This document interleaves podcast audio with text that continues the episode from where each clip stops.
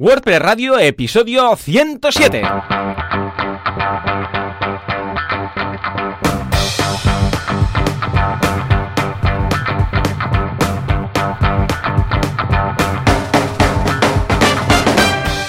A todo el mundo y bienvenidos un día más, una jornada más, un miércoles, porque no es martes que estemos grabando, sino que es un miércoles en pleno y riguroso directo aquí, el podcast de WordPress, WordPress Radio, el programa, el podcast, en el cual hablamos de este fantástico CMS y a través del cual nos ganamos la vida. ¿eh? Sí, señor, sí, señor, todo a través de un fork de Cafeloc. ¿Quién lo iba a decir? ¿Y quién hace esto? Pues como siempre, Joan Artes, cofundador de artesans.eu, un diseño, un estudio de diseño web especializado en WordPress, y Joan Boluda, servidor de ustedes, director de la Academia de Cursos Boluda.com. Joan, muy buenos días. Muy buenos días. ¿Qué tal? ¿Cómo va todo? ¿Cómo va todo? Pues cuéntame, muy bien, Aquí entra esta locura de pre-Navidad que es, ¿verdad? es una locura. Total, total, total. es que ahora ya viene el Black Friday ya viene el Cyber Monday, ya viene la locura de esos cuatro días. ¿Estáis montando cosillas para los clientes o es un tema más que me toca a mí por temas de marketing? ¿Cómo va? ¿Cómo va? Sí, como nosotros eh, solo hacemos desarrollo web, pues a nivel corporativo, a nivel, sí, a nivel web de e-commerce ya no, ya no tocamos tanto, pero sí que dentro de Omnichis hay un departamento de Magento. Por suerte nosotros no sufrimos esta, esta locura, pero como decía, el departamento de, de, Magento, que son seis personas, pues sí que están preparando, incluso montando servidores nuevos para, para estas locuras. Madre mía, ¿sí o qué? Sí, sí, sí, montando máquinas potentes porque ama y también hay clientes que están en Amazon que, también que están preparando todo pues para, estas locuras que vamos, no sé, en, en, Amazon, en, Amazon ya están, ya, ya, están haciendo mails de oye, prepárate, prepara tu lista, no sé qué, yo, madre mía. Es, es, es, muy loco. La verdad es que es una locura. Yo estoy con el, lo que es el plan de marketing que tiene que ir un poco antes porque luego se tienen que hacer las creatividades, los banners, estas historias. Entonces, claro, no es algo de pim pam, sino venga, va, ¿qué vamos a hacer? ¿Qué vamos a ofrecer? ¿Cómo lo haremos? Tal y cual. De hecho, tengo un episodio del podcast, os lo dejaremos en las notas del programa, un episodio que hablo de cómo preparar el, el Black Friday. O sea que ah, les, puede ir bien. ¿eh? déjalo por ahí, Joan, en, en, los enlaces o pon ahí la nota y luego te lo paso. Por que, eh, bueno, hablamos de lo que puedes hacer, aparte de ofrecer descuentos muy locos, ¿no? Y también preparar lo que dices tú, preparar las máquinas, porque depende de cómo, si montas algo muy potente y luego estás en un servidor compartido y peta todo, ya me explicarás, ¿no? O sea que, bien, bien, ahora es un buen momento, ¿eh? Porque es, es dentro de nada, una semana y pico, dos semanas, o sea que ya lo sabéis, caen 23, creo, este, este año. En fin, ah, por mi parte, venga, te resumo rápidamente. Esta semana en boluda.com tenemos el curso de producción musical. Ojo, que en el curso de producción musical sí que tocamos algún temas, eh, temas de software y tal, pero hablamos sobre todo del negocio de la producción musical. O sea, cómo ganarte la vida como productor musical. Eh, esto, evidentemente, no lo hago yo. Este curso lo hace George Mileson, que es el profesor de mm, producción musical, y él es productor musical en boluda.com. Y nos habla de, hey, que no hace falta ser músico para ser productor musical que no hace falta ir a hacer un disco, que podéis ganarte la vida haciendo pues músicas para luego venderlas, eh, hacer músicas para vídeos, hacer músicas para podcasts, para aplicaciones. Bueno, hay un, mar de posibilidades, o sea que échale un vistazo. Por otra parte, en algunapregunta.com nos hemos vuelto locos, Joan, o sea, muy locos, muy locos. Nahuel se ha currado cuatro sesiones esta semana. ¡Cuatro! O sea, es una locura. Y eh, hoy, precisamente, porque hoy es miércoles, tenéis una muy chula que es un mastermind de gestores. Es decir, es un mastermind en el cual todos los que estamos ahí participando, que es la primera vez, por cierto, que la gente que asiste va a poder participar y va a poder aparecer ahí, bueno, pues eh, vamos a decir lo que pagamos a nuestros gestores, qué nos hacen y qué, y, bueno, y quiénes son.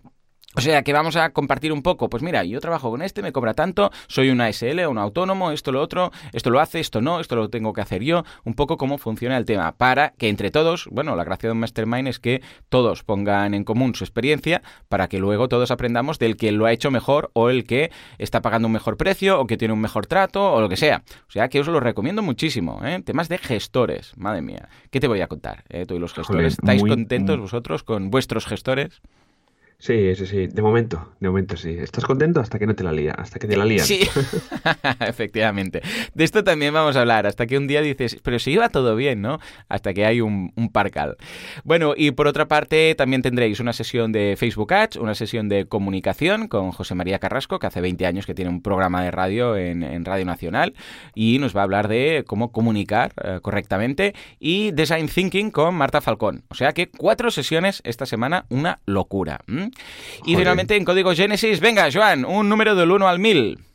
El 1. Pues mira, eliminar la selección de migas de pan de Genesis en el personalizador de WordPress, que a veces dices, ¿qué pinta esto de migas de pan si mi theme no tiene migas de pan? Bueno, pues lo puedes quitar con un snippet de la mar de cuco que nos ha preparado Nawai. O sea Qué que, como guay. ves, estamos a tope. Ah, bueno, y en Viademia, eh, claro, Francesc, que me olvidaba de Francesc, eh, un pedazo de curso de ScreenFlow. ScreenFlow es el Hombre. software que utilizo yo, ya ha llegado, finalmente, ¿eh? Es el software que utilizo yo para grabar los cursos. ¿eh? Es un software de captura de pantalla que es una gozada, pero de, de las grandes gordas. O sea que ya ves tú, ya ves tú, ¿eh? Qué Para los cursos de Scratch os va a ir esto genial. Sí, sí. Sí, la verdad es que el que usamos, yo también lo he usado para, para formación y, y interna y va, la verdad es que va genial, te captura la pantalla, un trozo, luego el editor es simple, pero es sencillo, tú cumple lo que necesitas. Al Sí, final, señor. Cortar por aquí, cortar por allá, algún efectillo, co- eh, corregir las pistas de audio, añadir audio, así que va genial. Sí, además te- graba muy bien por capas. Entonces tienes, por ejemplo, una capa que graba solo el mouse, una capa con la pantalla, una capa con las capturas del teclado que escribes. Y luego lo puedes mostrar o no a posteriori, o sea, puedes hacer la edición después de haber grabado. Ay, aquí no quería que se viera el mouse o no quería que se vieran las teclas. Una gozada, de verdad.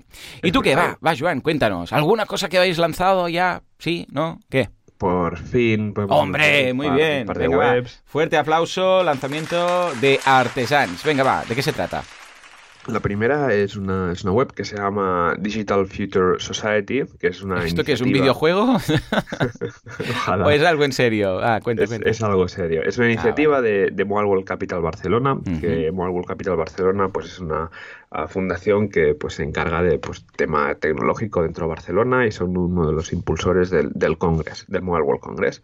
Esta iniciativa lo que hace es pues crear una especie de board, ¿no? Una especie de equipo de gente especialista en tecnología para pues eh, revisar un poco el tema tecnológico, el tema de los derechos eh, dentro de la era digital, el tema de la ética, el tema que tengamos un futuro más inclusivo, etcétera, etcétera, etcétera. Pero bueno, hablando de la web, está, tiene, pues segura, es un tema hecho a medida completamente. Es un, es un proyecto de estos que fue rápido, rápido, que lo, lo necesitamos ya. Fue aquí Nuria Ramoneda se ha, paga- se ha pegado un buen curro. Y bueno, para destacar, pues tiene una especie de scrolls fijos que vas haciendo cada uno en. O sea, vas por partes, ¿no? Dentro del, del scroll. Tiene el tema de los efectos, que está, que le da pues un poco más de, de modernismo a la página. Y está hecho con Sage con Roots, este tema Oh, por, muy por bien. defecto. Sí, que nos encanta y que va súper bien, con Node, con SAS, de todo, de todo, la verdad. Muy y- bien, muy bien, sí, señor. Y luego de otro cliente, que es la IS Business School, pues eh, nos pidieron una, una landing para, em, para un programa que, que han lanzado, que se presenta, se presentó ayer, martes, Ujú. y es min.is.edu. En este caso es una plantilla premium que es eh, porque este proyecto se ha hecho en nada, en cuatro días, como, como, aquel, como aquel que dice, maquetando como locos, poniendo todo el contenido, formularios, etcétera, integraciones. Así que pues es un Flatsum que nos va genial esta, esta plantilla y eh, en el que bueno se explica todo el programa, todo pues lo que hay que hacer para entrar, eh, etcétera, etcétera, etcétera. Así Muy que esta es nuestra semana. Aparte que tenemos proyectos eh, bastante gordos que están a punto de finalizar, estos que duran meses.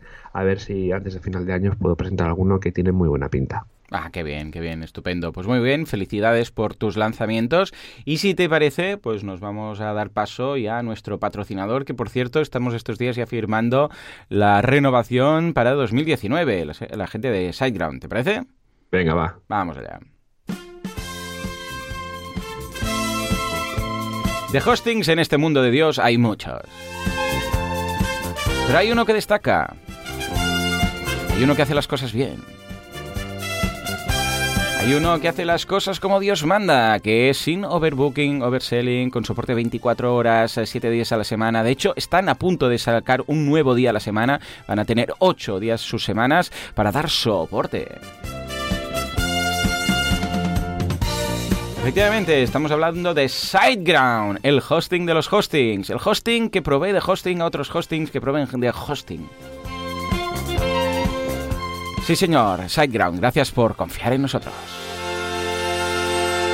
Venga, va, ¿qué vas a comentar? ¿Qué servicio vas a hacer hoy difusión de la gente de SiteGround? Cuéntame. Bueno, primero, antes que, nada, comentar, porque la semana pasada hubo una especie de. Sí, hubo un plugin bastante usado, el del GDPR Compilance, en el que tuvo un fallo de seguridad bastante gordo. Cierto, sí, señor, sí, señor. Fue una movida on the move muy bestia. Entonces, eh, que incluso se, se, podían crear usuarios administrador y tal con SQL Injection, ¿no? Con ataques de MySQL. Pues eh, Mon eh, comentó por el Slack de WordPress España de que en SiteGround, una vez descubierta esta vulnerabilidad, metieron una regla en el firewall de, de todo SiteGround, ¿vale? Por si te intentaban hacer ese ataque, se parara. Toma. Imagínate tú lo, lo bien que, que, llevan el tema de la, de la, seguridad, ¿no? Sería un caso práctico que siempre hablamos de la seguridad de y tal, pues uno de los casos sería este, ¿no? De que primero pues pusieron una regla para evitar este ataque y luego autoactualizar eh, las versiones de este plugin que tardaron dos días en, o creo que sí, 48 horas que no tardaron en actualizarlo. Y claro, durante esa ventana, pues te pueden fastidiar creando usuarios administrador y liándola, ¿no? Pues ellos pusieron esta regla. Pues eh, vamos con lo de hoy. Hoy hablamos del hosting para desarrolladores de WordPress, un potente kit de herramientas para desarrolladores. Por ejemplo, flujo de trabajo eficiente y flexible, pues con SSH, ULP CLI, SFTP, PHP Miami, Git, todo lo que necesita un desarrollador para desarrollar su proyecto de manera ágil y flexible. También varias versiones de PHP desde la 5.6, que en breve se va a quitar, hasta la 7.3, Release Candidate última, que también se puede eh, probar, ¿no? Y, desde ahí, desde el mismo cPanel o desde el HT Access, se puede ir cambiando de versión de PHP. Luego la caché multinivel, la caché a nivel de ficheros estáticos como JavaScript y CSS hasta el, potente sistema de Memcache, de, de caché en memoria, de, caché, sí, en memoria, que permite pues que las webs vuelen. En este caso solo lo llevan los planes Grow Big y Go Geek. Luego WordPress Migrator, ese plugin que tienen para migrar cualquier web a un servidor de SiteGround. Estupendo, pim pam. exacto. Y nada, conjunto de software moderno, todo lo tienen súper actualizado, política de seguridad top, ya lo hemos comentado, un tiempo de actividad brutal que casi ni se caen ni te enteras que las webs ahí están siempre funcionando y tecnología punta a nivel de velocidad. Estupendo. Eh, lo veo muy bien, claro que sí. Gracias por crear estas herramientas, porque quiere decir que van más allá del hosting, que además de hacer lo que hacen, pues bueno, se curran herramientas para toda la comunidad, que es algo siempre de agradecer. O sea que muchas gracias, AdGround. Y si te parece, Joan, nos vamos ahora con la actualidad WordPressera, ¿sí o no? Venga, va, vamos, vamos allá.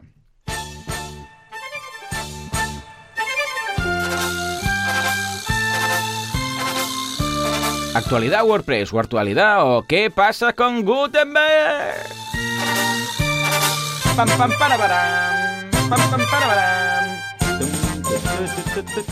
Bueno, bueno, bueno, eh, ya estamos a caballo. ¡Hey, plugin! Y hoy vamos a hablar de muchas novedades, pero vamos a empezar por esta vulnerabilidad que comentábamos con el plugin WP GDPR, que la vulnerabilidad es que si intentas decirlo tres veces muy rápido, mueres atragantado. Pero aparte, se ve que, escucha, la liaba parda con el tema de las, eh, vamos, de los ataques estos y las injects y las historias que te podían crear un admin, así pim pam, ¿eh? ¿Qué, qué? ¿Cómo, ¿Cómo lo hemos visto esto? ¿Te ha pasado en algún cliente? ¿Lo tenías instalado? ¿Lo habías usado o qué?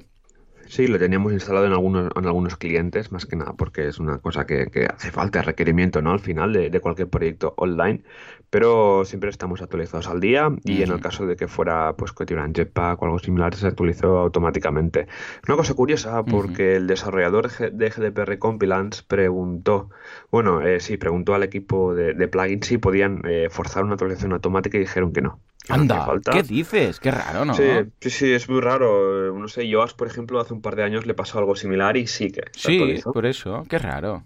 Sí, es raro, no sé, yo creo que esta política debería ser más, un poco más agresiva y en este caso, jolín, que habían, si no recuerdo mal, 100.000 instalaciones activas, que se dice pronto. ¡Wow! 100.000, ¿eh? Y les dijeron que no, algo, algo debe haber ahí, ¿eh? Porque, bueno, es precisamente para estas cosas, ¿no? Que, es Exacto.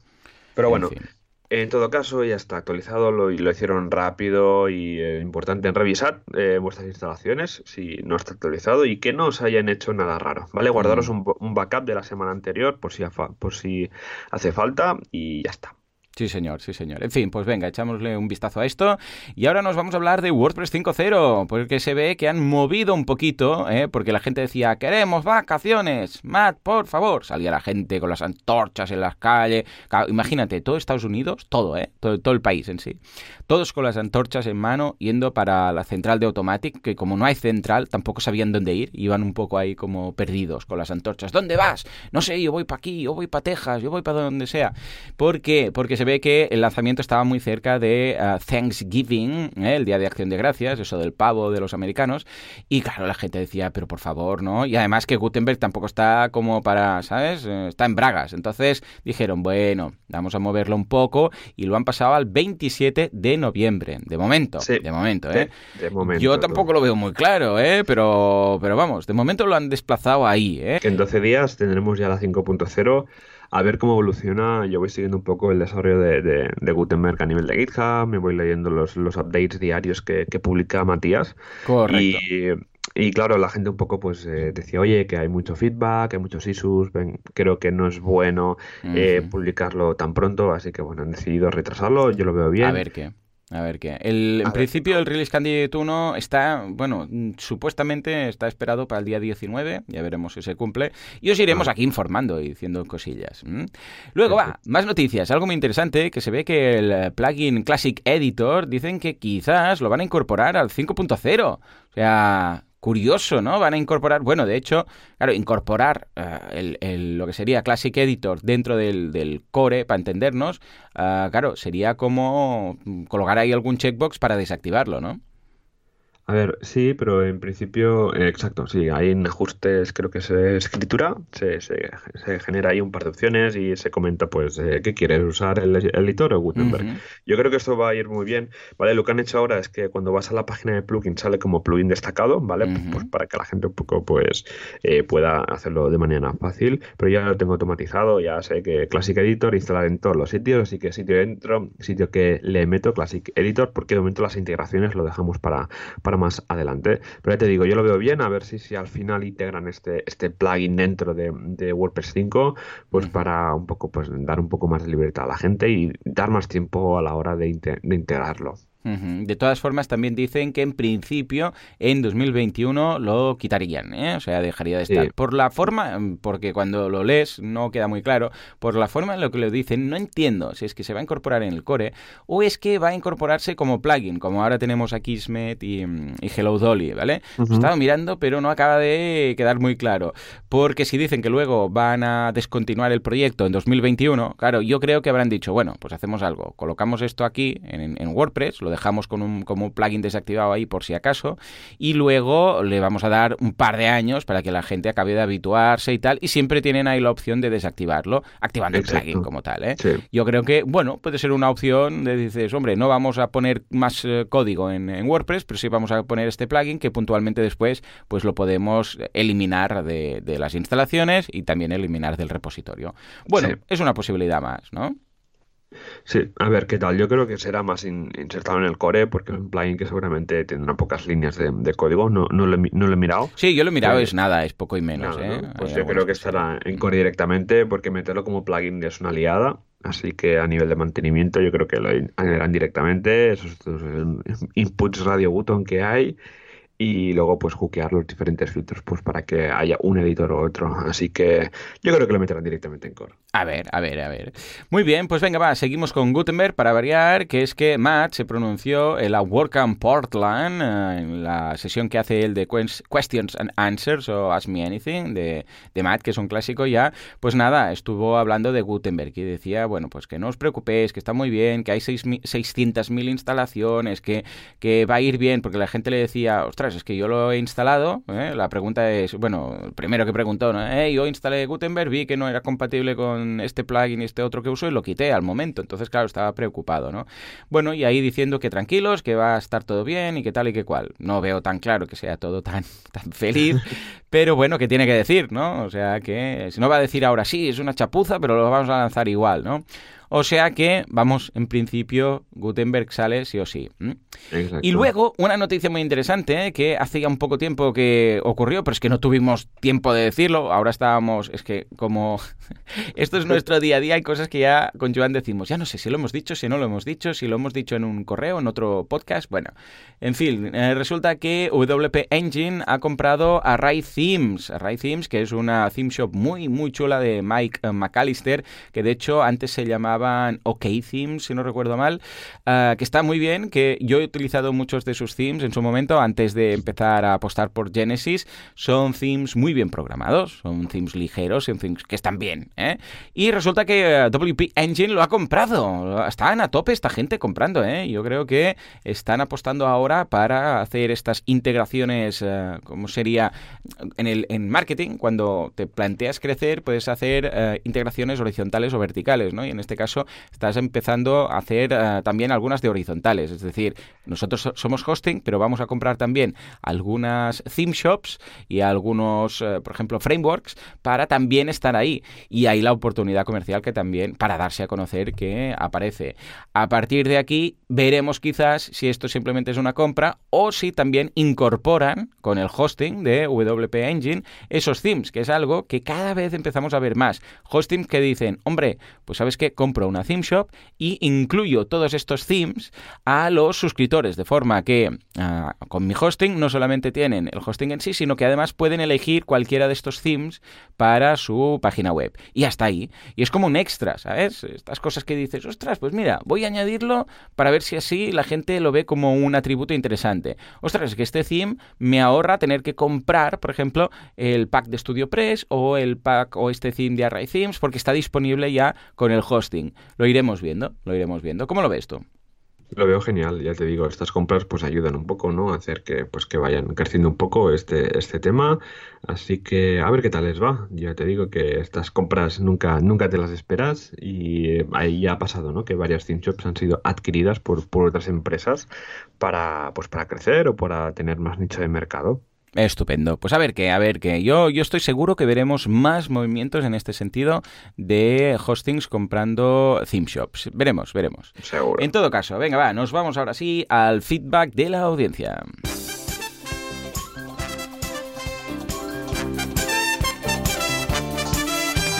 FeedPress, WordPress, Feed, FeedFriends o qué preguntan los oyentes.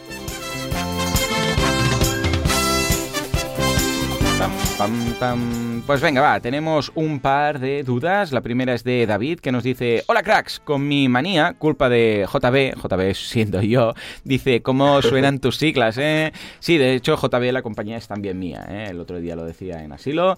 Pues eh, esta ronda... Exacto. Era un, proyecto de 12 meses. Exacto, de hace unos cuantos años. Dice, de minimizar el uso de plugins y demás en mis instalaciones, me preguntaba cómo de recomendable es construir de manera manual el sitemap de nuestra web. ¡Toma ya!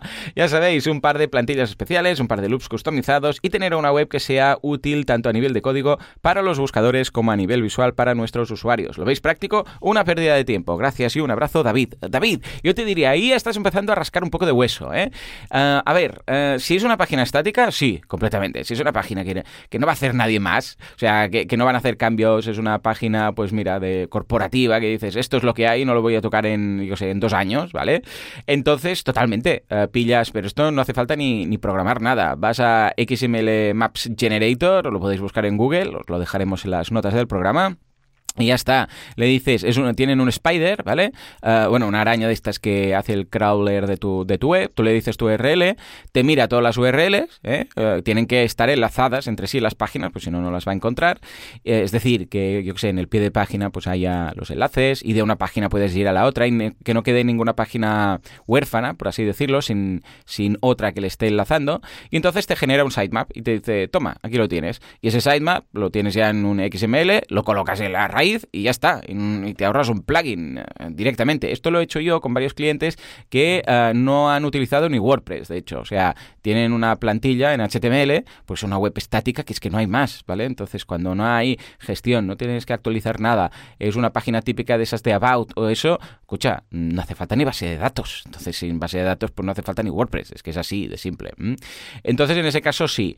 A partir de aquí, si es un WordPress que dices, bueno, lo voy a ir actualizando, a ver, no vale mucho la pena considerando que hay el mítico plugin de XML Maps, uh, Google Maps, que este es que es muy ligerito ya. Entonces, en este caso, quizás, a ver, ya te digo algo, si mm, aquí realmente ahorrarte, ahorrarte, o sea, el paso intermedio de hacer tú la programación y los loops, creo que no vale la pena. O sea, una cosa es si tú dices, mira, ¿sabes qué? Esta gente escribe un artículo cada seis meses, el día que lo escriban, lo añado manualmente en el archivo XML, que antes se hacía así, el sitemap, antes se hacía manual, ¿eh? esto de, de los uh, sitemaps dinámicos es relativamente nuevo, pues lo añado y ya está. Pero que tú tengas que hacer la programación y tal, no vale la pena, porque esos plugins ya son lo suficientemente ligeros y tampoco te vas a ahorrar mucho en cuanto a performance. Dicho esto, le paso el testimonio al crack de la Web Performance Optimization, que es Joan. Eh, Joan, ¿cómo lo ves este, en este caso? A ver, yo lo veo, lo veo bien. O sea, al final, a ver, si estamos hablando del XML, por ejemplo, pues Yoast, el monstruo Yoast ya lo lleva. Al final, pues lo generas y ya está. Si, si no hay Yoast, hay otro plugin de SEO, pues hay plugins tipo Google XML Sitemap, que este tiene un montón de años y va genial, no, hay problemas de performance, e incluso le puedes eh, configurar qué parámetros de, de, Spider interno, pues le puedes eh, eh, hacer para evitar que te colapse el servidor a posteriori, ¿no? Y si estamos hablando del típico sitemap de página, ¿no? Del que pone el sitio, el mapa del sitio, ¿no? Y ves ahí pues todos los enlaces y, las páginas que hay en la, web, pues sí, puedes meter un, un, loop personalizado y ya está.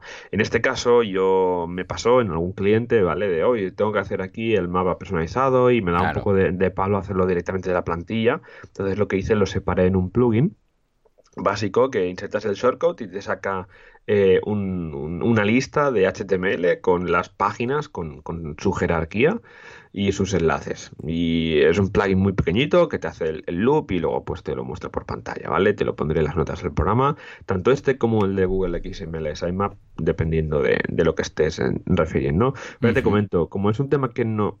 A ver, si te dijera que eres un tema de Google, es importante ahí gastar, entre comillas, servidor. ¿Vale? Porque esto es importante. Pero si es un tema de mapa de sitio, el típico que te pide el cliente de, para que haya enlaces internos, un pequeño loop o el plugin que te pasaré, que es muy pequeño, y hasta con eso yo creo que, estaría bien. Estupendo, pues eh, échale un vistazo que está muy bien y muchas gracias por tu duda, David. Y nos vamos con otra duda de otro David o del mismo, no sé, porque no he apuntado el apellido. Joan, adelante, ¿qué nos pregunta? El otro David nos dice, muy buenas prácticas, pero veo fundamental tenerlo instalado en el editor. Yo lo tengo integrado con VS Code y va fenomenal porque te va señalando los errores. Y finalmente, yo soy de la opinión de Joan Boluda para la posición del action y el function, porque si tienes una función muy grande es una lata. Ah, muy bien, muy bien. Sí, sí, es de los míos, ¿no? Entonces colocas primero el add eh, function o add action y luego la función. Muy bien, muy bien, muy, bien. Muy bien, tú. Estupendo. Pues venga, muchas gracias David por tu feedback. Y ahora sí, ha llegado el momento. Si te parece, nos vamos a hablar del tema que hoy es muy interesante porque hablamos ni más ni menos que de emergencias WordPress.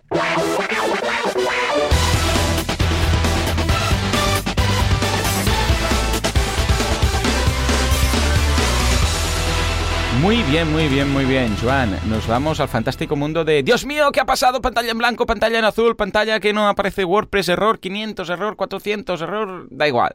Porque hay unas cuantas de estas que nos vamos a encontrar. Yo me acuerdo, Joan, de mi primer error 500. Me acuerdo perfectamente. ¿En serio? Sí, sí, sí, totalmente, ¿eh? que toqué algo de él, evidentemente del HT Access, ¿no? Y fue como un, Dios mío, no carga nada, ¿vale? Era un blog que tenía, tampoco me estaba hoy jugando los cuartos, pero fue ¿qué ha pasado? Entonces, nada, por suerte lo estaba editando con un editor FTP, entonces nada, hice deshacer, subí el archivo una vez más y, se arregló, ¿no? Y pude quitar un poco el miedo a esos errores, ¿no? Y aprendí, eso me quedó grabado con fuego, ¿eh? Eso no se te olvida más, ¿no?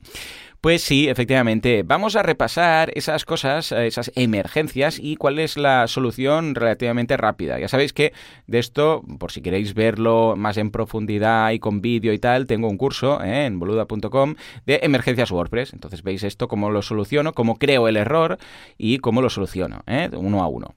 Bueno, pues venga, va. Vamos a empezar por el primero, que es un clásico, que es el error estableciendo una conexión con la base de datos. Esto te sale en muchas ocasiones y cada semana recibo alguna duda en soporte o alguien que me contacta diciendo, me sale esto, tengo WordPress y me sale esto, ¿vale?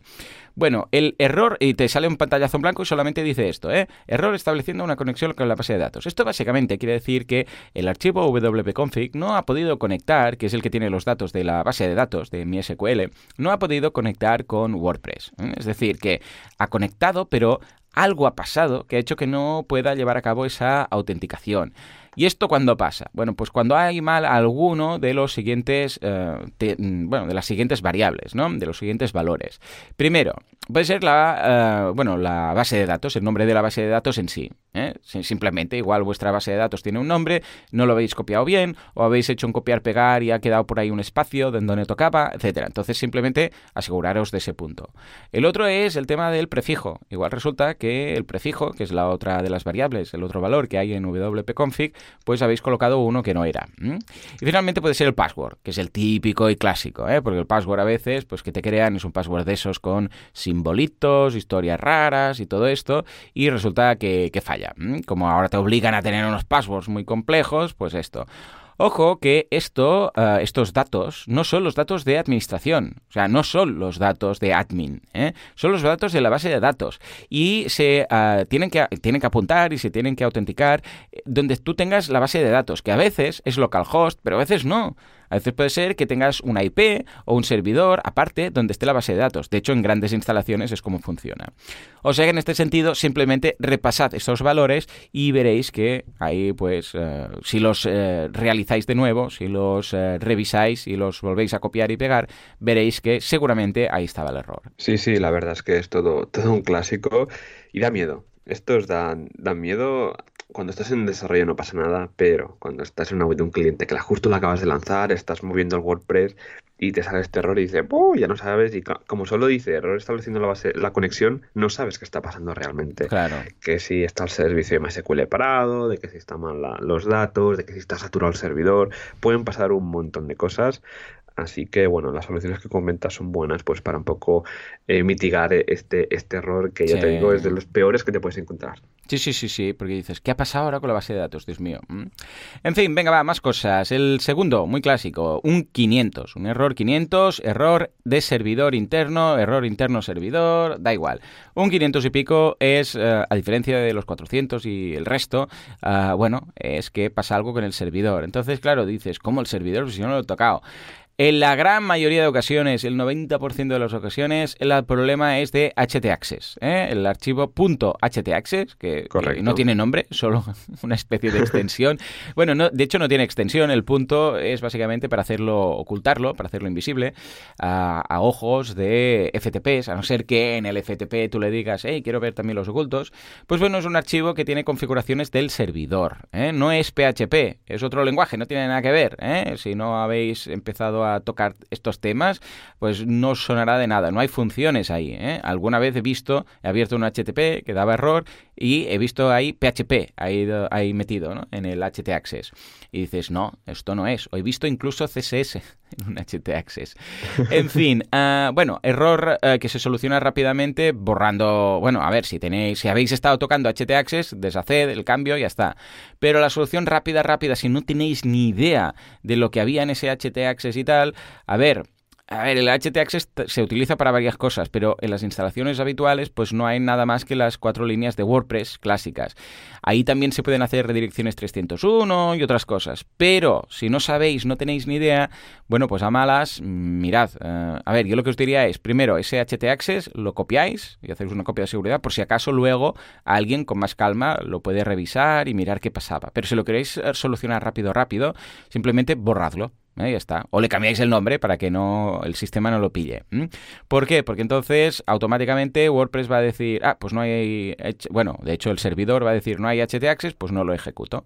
Pero ojo, a continuación id a enlaces permanentes, ¿eh? ajustes de WordPress, enlaces permanentes, le dais a guardar y automáticamente te generará uno con las cuatro básicas normas de, de WordPress que ese no va a dar problema, no va a estar corrupto, no va a tener ningún error de sintaxis y os van a funcionar los permalinks. ¿eh? Esto es el clásico. Y luego, con más calma, si podéis, lo digo para no tener la web con un error 500 y ahí tú estar indagando el HTXS que le pasa. ¿eh? Porque además no te dice ni, el, ni la línea ni nada. ¿eh? No es un error PHP que te dice línea tal, no, no, te dice ¡pa! Ha petado. Y dices, tienes. vale, y ahora tienes que mirar el HT línea a línea a ver si ves algo raro. ¿eh? Yo es lo que recomiendo. ¿Cómo lo ves, Joan? Sí, lo, veo bien, de quitar el fichero, de renombrarlo para que el sistema no lo pille y luego mm. pues ver qué ha pasado, si se ha añadido algo y tal.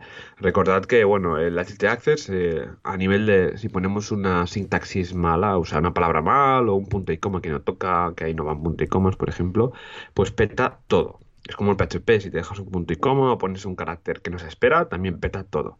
Así que por eso da ese error cliente. Así que vigilad siempre con el HT Access y pues bueno, eh, desactivarlo, como, como dices, bueno, desactivarlo, quitarlo o cambiarle el nombre pues para primero tener la web funcionando y a luego ver lo que, lo que ha pasado, ¿no? Y poner las reglas de los enlaces permanentes para también tener los enlaces funcionando o ponerlos en parámetros, lo típico que viene por defecto, el P igual a algo, ¿no? El post ID, para que la web siga funcionando sin perder pues esa funcionalidad. Estupendo, pues esa es la siguiente. Venga, va, vamos a por un clásico que es cuando un cliente em, tiene un día con poco trabajo, empieza a indagar por el panel de control de WordPress y dice, ahí voy a tocar el, el, ajuste que pone lo de la URL de WordPress y del sitio, que de entrada ya no acaban ni de entender la diferencia entre ellas y os tocan en los ajustes pues la URL de, de base de WordPress, donde está WordPress, donde quieres que se vea en la página web y tal. Y entonces, claro, todo peta, porque cuando cuando cambias eso, cambia también la ubicación. O bueno, WordPress busca uh, los archivos de WordPress en otra ubicación y claro, nada más guardar, pues peta todo y ya no puedes acceder al admin para volver a corregirlo, ¿no? Entonces yo lo que os diría es, bueno, primero de todo, esto se puede, si no tenéis acceso al admin, se puede cambiar por la base de datos. Vais a phpMyAdmin y ahí le decís, hey, uh, options y en la tabla de options encontraréis la home URL y la de WordPress URL y entonces, bueno, la site URL y la home. Y entonces ahí lo podéis modificar y ya está. ¿eh? Volvéis a poner lo que tenía que estar, las URLs correctas y ya está. Pero hay una opción más interesante que yo la recomiendo ah, hacer a priori, o sea, para blindarse un poco ante clientes ociosos, que es modificar vía ah, FTP el archivo wp-config. Entonces ahí eh, defines dos, dos eh, variables que son wp-home Uh, esto os lo voy a dejar en las notas del programa. Espera, te lo voy a pasar por Skype, si vale, lo tienes. Bueno, te lo debes saber ya de memoria, pero te lo paso si lo tienes rápido, ¿vale? Y son dos, dos constantes, de hecho, no son variables, son constantes eh, como tal. Eh, y solamente tienes que decir define wp-home y define wp-site URL. Esto lo que hace es que fija de forma estática estas dos URLs y atención, es la gracia de hacerlo así, no se puede modificar desde el panel de control. O sea, cuando vas al panel de control, lo que normalmente son dos cajas de texto, para colocarlo ahí, son dos cajas de texto igual, pero en lugar de estar blanco y editables, están como en ese gris y bloqueadas. Es decir, son simplemente de lectura, no se pueden modificar. Y esto lo hago siempre, o sea, siempre, es un must. Cuando instalo algo a algún cliente, ya tengo un listado de cosas de wp-config en Text Expander y ahí eh, añado pues estas dos URLs. ¿eh? Y así nos ahorramos que algún cliente sin querer toque algo. ¿Cómo lo ves, Joan? lo veo perfecto y es una herramienta, pues por si acaso el cliente toca, que a veces pasa. Oye, quiero, me han dicho que la web en HTTPS tiene que estar por seguridad o por SEO. Pues pum, te lo cambian, ¿no? Te cambian y, y la lía, no hay certificado. Así que yo lo veo perfecto. Estupendo. Pues venga, va. Más cositas. Este es un clásico, ¿vale? Que eh, ocurre cuando alguien pierde su password, cambia el password y después no se acuerda, alguien le ha tocado la cuenta o simplemente le han hackeado, que también podría ser, ¿no? ¿De qué se trata? De eh, que no tienes acceso a WordPress, ¿vale? O sea, ha pasado algo y simplemente es que no tienes acceso, no te acuerdas y dices, vale, soy el admin, no tengo acceso, ya me explicarás tú. Bueno, si tienes a un programador que sí que tiene acceso y sigue siendo el admin, eh, también es admin, pues nada, le dices, escucha, mmm, cámbiame el password o haz algo, porque es que si no, no funciona. Porque dirás, bueno, escucha, pues lo que voy a hacer es uh, hacer un reset del password, típico, ¿no? Para que me llegue. Ya, pero es que en ocasiones no sabes ni el correo. Y esto me ha pasado muchas ocasiones de clientes que es que no me llega el correo de, um, de confirmación del reseteo del password, ¿no? Entonces dices, o me lo han cambiado, o yo sé, lo han hackeado y me han cambiado el usuario, lo que sea, ¿vale? Bueno, pues hay un par de formas que yo recomiendo, hay mil formas, ¿vale? Pero hay dos, que son las más clásicas, uh, que lo puedes hacer sin acceder al panel de control. La primera es base de datos, o sea, Ah, de verdad, la base de datos es como, es como Dios. ¿Sabéis en Matrix cuando llega el maestro de las llaves y va por una puerta secundaria y entonces con unas un pasillo blanco de puertas entra en todas las partes de Matrix? Bueno, sí. pues la base de datos es lo mismo. O sea, puedes hacerlo todo desde la base de datos. No es tan, bueno, uh, como diríamos, uh, la usabilidad no es tan buena, pero se puede hacer de todo. Entonces simplemente vas al usuario en cuestión, vas a, le puedes ahí cambiar el, el evidentemente el password, le puedes cambiar el el uh, mail, lo que quieras. Pero ojo, cuando cambiemos el password, uh, tenemos que decir que está codificado con MD5. O sea, vamos al password en sí, escribimos el nuevo, pero no vale escribir el nuevo así en plain text y ya está, sino que tenemos que decirle en el desplegable de la izquierda de PHP MyAdmin MD5, que es el sistema de encriptación del password, ¿vale? No, no tiene más. Bueno, y a partir de entonces sí, ya ese password que habéis introducido, cuando le deis a grabar, veréis que se transforma en una retaíla de símbolos y signos y cosas raras y ahí ya, ya va a quedar bien. O sea que esa sería la primera opción. Y la segunda opción, por cierto, ahora que digo esto de, de los passwords y de los símbolos raros, estos días hemos conseguido ya que el podcast de los viernes, el de así lo hacemos, ya se puede escuchar los episodios premium desde Podcatcher. Y sabes qué? Es curioso porque um, si el password tiene uh, símbolos raros, no lo pillan los podcatchers, porque el sistema de autenticación de los podcatchers aún es un poco antiguo, por decirlo así. Entonces, como usan el usuario de WordPress para loguearse, ¿eh? la gente va a silohacemos.com barra feed barra premium y entonces ahí tienen el, el acceso de, de, los premium, ¿no? Pero resulta que si el password tiene un porcentaje, por ejemplo, un dólar, un, lo que sea, una arroba, no lo pilla. Algo, algo debe haber ahí en el mundo de los, de los, podcasts. Bueno, en fin, lo que decía, uh, venga, tenéis un script. ¿eh? Es un script que os dejamos también en las notas del programa. Joan, te lo dejo por ahí. Bueno, está en el códex de WordPress. Y es un mini plugin. Entonces lo copiáis, lo pegáis y uh, tendréis un, una URL que normalmente, a ver, lo más normal es ponerle el nombre emergency.php.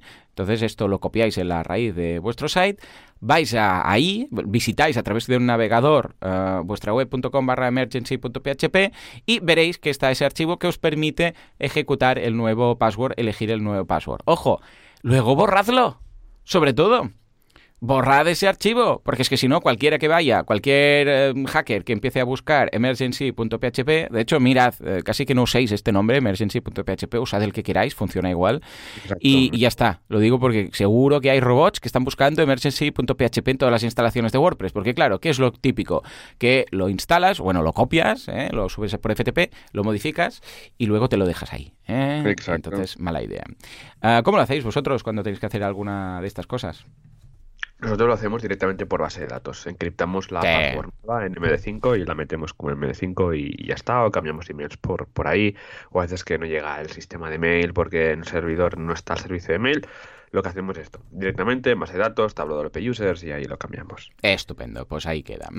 Venga, va, otro clásico. Un error 404. Estos son más tranquilitos, ¿eh? A no ser que te pase de repente en toda la web, que dices, no me va sí. nada de la web.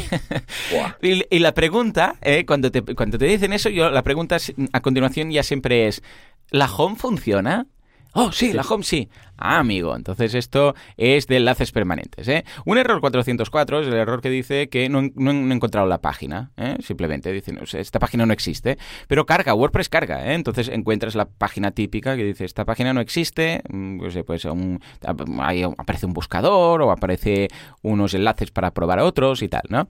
Bueno, esto pasa cuando lo has liado con los enlaces permanentes. La solución es hiper rápida. Vais a ajustes, enlaces permanentes y le dais a grabar. No hace falta que modifiquéis nada. Le dais a guardar guardar, save y ya está. De repente va todo. ¿Por qué? Porque esto regenera, como decíamos antes, el script que tenemos en htaccess y hace que todo funcione de repente. ¿Cuándo puede pasar esto? Bueno, a veces cuando instalas algún plugin, cuando desinstalas algún plugin que ha usado y ha tocado mal el tema de los custom post types, porque no he hecho después eh, los deberes, cuando debería haber hecho, yo que sé, pues algún algún tema de uh, refrescarlos, hacer ese flash de los, um, de los custom post types y los enlaces. Y es normal, o sea que no, no os preocupéis, no pasa nada, simplemente vais ahí, guardáis y funciona todo. Es raro que sea un error 404, uh, 404 de una página única puntual. ¿eh? Si ocurre algo así, en alguna ocasión he visto que es por conflicto de URLs, de slacks. Esto puede pasar cuando hay una carpeta en el servidor que se llama como una página, o una entrada como una página, o un script que has hecho tú de no sé qué, una categoría que también coincide con una página, este tipo de cosas, ¿verdad? Sí, sí, sí, ha pasado y es un clásico el, 404 eh, y pueden cuando hay conflictos y tal es más complicado de solucionarlo porque creas una página, creas un post. Eh, por suerte WordPress lleva un sistema de tema de creación de URLs para evitar conflictos, pero cuando pasa ese, el clásico es que has instalado y activado un plugin que regenera mal los, los rules, las reglas de, de, de reescritura, para traducirlo de alguna manera, y la solución normalmente que eh, esto tiene que quedarse en nuestra cabeza siempre, es en ajustes, enlaces permanentes, guardar, para rehacer eh, los enlaces de reescritura. Muy bien, pues ahí queda, ¿eh? Solución rápida y fácil. Venga, va. Error de sintaxis. Este es un clásico. Depende del nivel, si es un warning, si es una... Vamos, eh, depende, ¿eh? Si es una notificación simplemente o es un error como tal, pues va a cargar más o menos de la página. A veces lo veréis arriba de todo y luego la página carga. A, veces no, directamente toda la página en blanco y tal. Y es un error de sintaxis, quiere decir que el PHP, ¿eh? en este caso, hay algún sitio que la hemos liado, ¿eh? Que no hemos puesto un punto y coma, que no hemos cerrado un paréntesis, que no hemos hecho no sé qué. Esto se detecta normalmente porque es cuando estás haciendo cowboy coding ¿eh? y estás modificando algo on the go y vas actualizando la web y tal. Con lo que normalmente, ostras, la he liado, deshacer, deshacer, guardar, eh, subes el archivo y ya está arreglado, ¿no?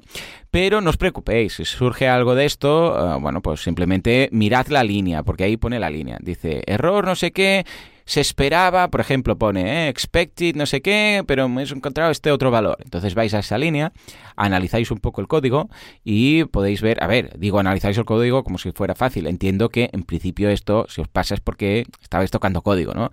Y nada, simplemente quitáis esa, a ver, si no es una línea que es vital, pues quitáis esa línea o esa función, o la ocultáis, o la, bueno, la comentáis. ¿eh? Eh, cuando decimos comentar, nos referimos a poner lo de las dos barras para que no se ejecute ese código, ¿eh? que es una forma de, en lugar de borrar el código, lo comentas para que no se ejecute, pero lo sigues viendo. ¿eh? Bueno, pues son estas, estas posibilidades, ¿eh? no, no, tiene más. ya os digo, esto será raro que os aparezca de repente, a no ser que hagáis una actualización de un plugin, y entonces ese plugin tenga un error y tal. Entonces, en ese caso, si no habéis tocado nada, simplemente desinstalad el plugin, ya está. O con rollback, el plugin de rollback, os lo dejaremos en las notas del programa, podéis volver a la versión anterior del plugin. Esto lo recomiendo mucho, ¿eh? que lo instaléis. Es un plugin que en el caso que algo la líe, pues puedes volver justo a la versión anterior de ese mismo plugin. Y ya está, con esto lo, tenemos solucionado. Ah, ¿Cómo lo veis, Juan? Lo veo perfecto y siempre, bueno, yo lo que miro siempre son los logs. Los logs para revisar a ver qué está pasando, porque puede haber también errores de JavaScript, así que mirar la consola del navegador. Sí, señor. Ostras, los de JavaScript a veces son cruciales. Esta semana tenía un problema con una web, un eh, error de, de, Stripe, de Missing Token. Y yo venga a buscar, venga a buscar. Y al final digo, a ver, voy a abrir la consola de, Chrome y tal. Y veo ahí un error de JavaScript que no tiene nada que ver con el checkout, ¿eh? Que era de un, de un apartado de la intranet, de, de otras cosas que no tenía nada que ver. Pero Stripe Checkout, cuando usas Stripe Checkout, cuando ve algo raro en JavaScript, mm, te dice que no, por si acaso, por temas de seguridad. No sea que alguien esté intentando hacer algo raro, no sé qué. Con lo que, ojo, ¿eh? porque era una script que efectivamente se cargaba en todas las páginas, pero solamente para algo que no tenía nada que ver con el checkout. ¿eh? Pero bueno, de esto ya hablaremos otro día. Nos vamos ahora a hablar de la siguiente, que es una web hackeada. ¿eh? Os hackea la web. Chan, chan, chan. Entras y te venden ahí Viagra, casinos o cartuchos de tinta, que son estas tres. Son los, vamos, la tríada. ¿eh? Bueno, pues ningún problema, no os preocupéis. ¿eh? Primero de todo, eh, intentar hacer... A ver, hay, hay, varias cosas aquí y depende un poco de la proactividad y de la seguridad pasiva que tuvierais. ¿eh?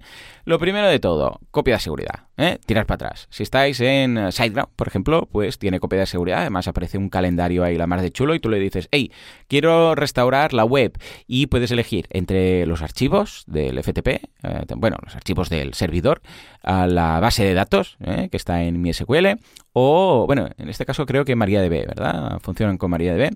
Bueno, en todo caso, la base de datos o ambas cosas. Entonces le dices, hey, ningún problema, tiro para atrás y ya está. ¿eh? Una vez hecho esto, que esto, ya os digo, ¿eh? sea a través de BoldPress, sea a través de vuestro hosting, sea lo que sea, yo soy partidario, sobre todo, primero del hosting. Más que nada porque lo hace mucho más rápido. ¿eh?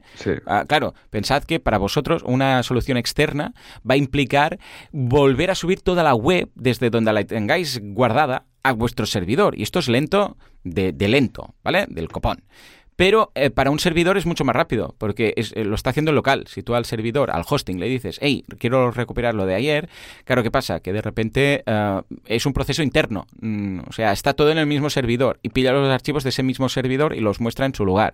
Es decir, que no tiene que ir a buscar en otro servidor y volver a copiarlo todo, ¿vale? Esto por un lado. Y por otro lado, luego, ah, claro, dices, ya está, ya no está hackeada, ya estoy feliz. No, no, no, no. ¿Por qué? Porque vuelve a estar vulnerable. Si se, vuelve a estar como ayer, eh, la misma vulnerabilidad que se cargaron ayer va a ser la de, la de hoy. Ah, bueno, que era un password de debilidad, lo cambio. Vale, pero por si acaso, pasad Sucuri, ¿eh? Ah, si estáis en algún servidor, algún hosting que ya gestiona esto, pues no hay problema porque te irá avisando y te pasa un, un escáner. Pero si no, pues nada, pasad Sucuri y Sucuri lo que hace es comparar una instalación correcta de WordPress con la que tienes tú. Entonces te avisa y te dice, ojo, porque este archivo del core no debería ser así, lo han tocado, o este archivo que está aquí en este directorio no debería haber nada y está este archivo, ojo porque falta cierto archivo del core. Entonces te lo compara todo y si ve algo raro te avisa y lo puedes solucionar desde el propio plugin. Y dices, uy, uy, uy, restaura el archivo, haz esto, haz lo otro. Y luego algo que yo hago siempre es, uh, hay un plugin que obliga a todos los, uh, todos los usuarios a restablecer su contraseña. Entonces lo instaláis, os lo dejamos en las notas del programa. Eh, de hecho, también lo hace All uh, Security, ¿cómo se llama este? El, um, el de iThemes, el nuevo, el, de iThemes Security, ¿no? Better, ah, sí. Eh, sí, que antes era el Better, exacto, sí, sí, el de Better WP Security, que es ahora iThemes. Este tiene un botoncito que también lo hace, ¿eh? ¿Y qué hace? Uh, resetea todos los, todos los passwords de todos los usuarios. Entonces reciben un correo y dicen, hey, hemos cambiado el password por temas de seguridad, pues haz, un, haz clic aquí para poner el tuyo nuevo y obligar un poco a que sea ¿eh? de esos. Más que nada porque aunque sea un password bueno, si, estado, si, si ha estado expuesto, pues claro, si no lo cambian, seguirá expuesto. Con lo que vale la pena hacer un reset a todo y también las claves, uh, las salt keys de, de, de, encriptación, pues también se pueden resetear y así pues hay algunos plugins incluso. De hecho, en GenerateWP hay un, un, un generador de salt keys, que es nada, un tema para añadir más complejidad en la encriptación de los datos, ¿vale? Exacto. Y ya está, con esto lo tenéis todo solucionado. ¿Alguna cosa a añadir, Joan? Eh, bueno, yo paso el plugin este del anti-malware para revisar que todo esté bien y luego pues contactar siempre con nuestro proveedor de alojamiento que también tiene herramientas para, para analizar lo, los sites infectados. Estupendo, pues ahí queda. Y venga, va, vamos por las dos últimas. Fatal error. Uh, y entonces te dice allowed memory size. Uh, o sea, allow it, allow it memory size, para entendernos, ¿no? ¿Esto de qué va? Bueno, esto es que habéis intentado subir un plugin, uh, habéis intentado subir algún theme o habéis intentado subir algún archivo a través del panel de administración de WordPress que no os lo permite, o bien que se está ejecutando demasiada memoria PHP. Depende un poco de lo que estáis haciendo. ¿no? Uno habla de tamaño de archivo. Es decir, hey, es que no podemos subir, yo sé, pues archivos de más de 2 megas, por ejemplo. Entonces esto lo tenéis que cambiar a través del hosting. Hay una opción para cambiarlo a través de HTAccess. Lo que pasa es que si el hosting lo ha capado a nivel de hosting, por mucho que escribáis ahí, poco se va a poder hacer, ¿vale? Entonces tenéis que ir a vuestro hosting y aumentarlo.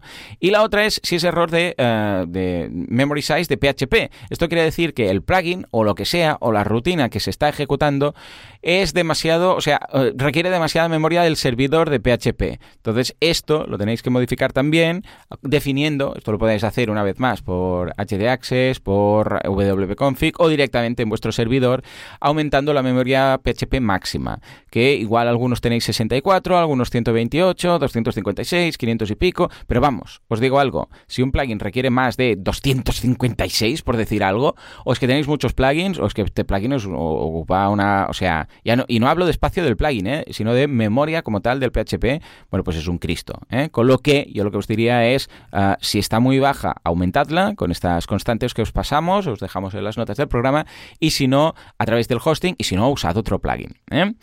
Joan, ¿algo añadir? Estupendo. Siempre configurar la memoria PHP por hosting o por wp-config. Genial. Y finalmente el error de temporalmente no disponible. Esto es un error que suele ocurrir en ciertas ocasiones cuando se engancha el proceso de actualización de plugins. ¿eh? Eh, qué pasa? Que le das a actualizar y por lo que sea, esto me ha pasado en algunas ocasiones que en Yoast, ¿eh? no sé por qué, pero también con Jetpack, no sé por qué, pero bueno, ahí lo dejo. Ah, el caso es que queda como encallado. Entonces dices, ostras, mm, sí, pero no, lo he actualizado, pero no, pero ¿qué pasa? Pues se ha quedado a medias y tal. Y entonces, a ver, este error ah, se, va con, el, con, los, con, los minutos. Pero claro, si tú dices, ostras, que no quiero... Mm, no quiero tener esto así, os vais a la raíz y veréis que hay un de vuestro FTP y veréis que hay un archivo oculto que se llama .maintenance. maintenance. Entonces lo borráis y ya está, y ya volverá a ir. ¿eh? Es un archivo que se crea temporalmente mientras está actualizando el plugin y que luego se borra. El problema es cuando eh, se crea y no se acaba el proceso de instalación del plugin y luego, claro, no se borra. Entonces queda ahí, ya os digo, ¿eh? al cabo de unos minutos o de unas horas, depende de cada servidor, pues se desaparece automáticamente y se puede acceder. Pero claro, tampoco es plan. Entonces lo borráis y ya está. Puede ser que entonces ese plugin siga ahí como sí pero no. Es decir, es un plugin que no lo veis en el listado de los plugins, pero si vais por FTP lo veis y si intentáis instalarlo os dice que no porque ya existe y es un lío. Vale, entonces, eh, solución rápida a cambiar la carpeta de... Lo más rápido es cambiar el nombre de la carpeta, del plugin. A ver, también lo podéis borrar, ¿eh? Pero igual después resulta que se está cinco minutos borrando el plugin, ¿eh? Porque si le dais a borrar una carpeta, y dice borrando, y venga, todo, todo, todo, va apareciendo ahí. Igual dices, pero ya lo borrarás luego, mm, déjame ponerlo primero porque tengo la web ahí a medias o no sé qué. Bueno, entonces cambiarle el nombre rápido, ¿vale? Y luego ya le podéis dar a borrar y instalarlo de nuevo. Y con esto, pues ya, ya lo tenéis. Pasa poco, cada vez lo veo menos, pero de vez en cuando puede ser que os ocurra, ¿eh, Joan? Sí, puede pasar pues por el hosting o pues por alguna complicación, alguna interrupción de red, lo que sea. Estupendo, pues ahí queda. Muy bien, pues estas son las emergencias WordPress. Joan, veo que en la escaleta tienes alguna para añadir y complementar. ¿De qué se trata? Pues bueno, al final de tres que había puesto, dos ya has comentado así, pero hay, hay una que es el, una que me gusta, que es a la hora de debugar y es activar el debug de WordPress. Oh, muy buena, sí señor cuando lo típico, ¿no? Que se carga una página a la mitad, ¿vale? Se queda ahí y pues, a lo mejor es porque hemos llamado a una función que no existe o porque está de perca, de perca y dices, ostras, ¿qué está pasando aquí? No sé lo que pasa. Pues poner el debug a true y luego también podemos poner eh, la constante de debug log termina true, en el que nos va a crear un fichero de book.log en, la, en, la, en, la, carpeta de WP Content, donde también nos será ahí guardando los errores. Totalmente, 100% de acuerdo. Uh, debug, uh, por favor, primero dejadlo a false, ¿eh?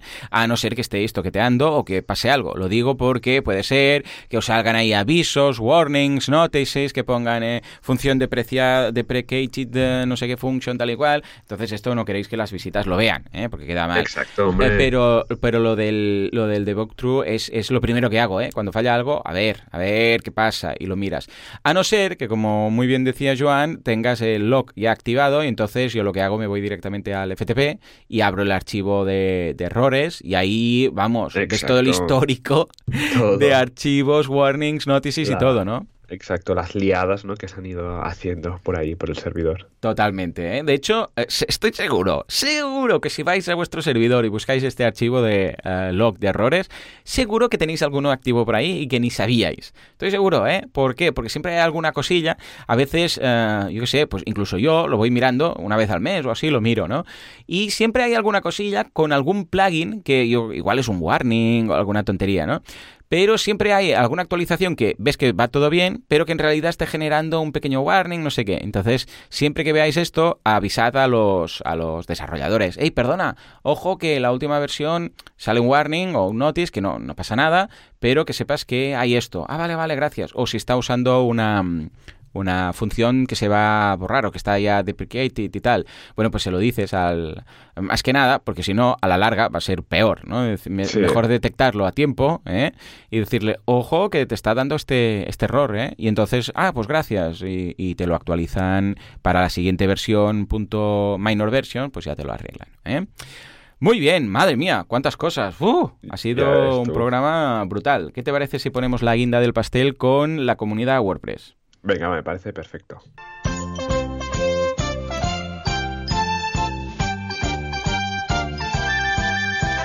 Diseñadores, implementadores, programadores y todos los WordPressers unidos de la mano montando WordCamps, Meetups y todo lo que se les ocurra. Venga, Juan, coméntanos, ¿qué cosas hay esta semana que tenemos preparado? Porque ahora desde que he vuelto con la Meetup, WordPress Meetup Mataró, estoy que me salgo. Venga, va, sí, ¿no? Venga, va. Pues mira, miércoles 14 de noviembre, WordPress Irún a las 11. Mi WordPress en varios idiomas, ¿cómo lo hago? En Valencia, también al mismo día, SEO avanzado a las 7 eh, de la tarde. Luego, el jueves 15 de noviembre, en Granada a las 8 y cuarto de la tarde. Noche, WordPress and Tapas. Y ya este fin de semana tenemos la fantástica WordCamp Granada, este fin de semana. Luego eh, tenemos ya el viernes en Pontevedra a las seis y media, SEO WordPress y las leyes de marketing digital. En Amurio a las seis y media, gestión de tareas y proyectos con Asana. Y ya hasta el siguiente miércoles tenemos en Alcobendas a las 7 de la tarde Web Performance para WordPress. ¿Optimizas o aceleras? Estupendo, eh, muy bien, sí señor, muy completo. Y además veo el clásico de los clásicos del multidioma. Me pregunto, me pregunto qué van a decir en Irún del multidioma. Muy bien, muy bien.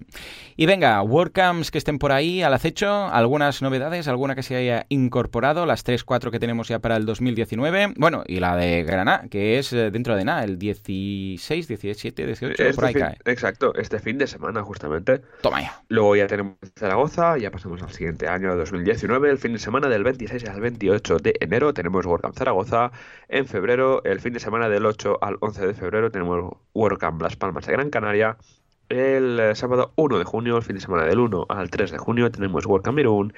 Y eh, el fin de semana del 20 al 23 de junio, tenemos la WordCamp Europe en Berlín. Oh, yeah. Muy bien. Pues escuchad, eh, tomad nota, bloquead eh, calendarios del año que bueno, lo que queda de año y el año que viene porque pinta muy, muy bien. A ver si superamos este récord que creo que ha sido de unas 10 o 11 WordCamps este 2018. Una pasada. A ver cuántas nos esperan para el año que viene. En fin, pues ya está. Esto es todo por hoy. O sea que muchas gracias como siempre por todo, por vuestras valoraciones de 5 estrellas en iTunes, por vuestros me gusta y comentarios en iVoox, por suscribiros en Spotify y por estar ahí, al otro lado, porque sin vosotros esto no sería lo que es. Esto simplemente no sería. Señores, nos escuchamos dentro de una semana, dentro de 7 días. Hasta entonces, adiós.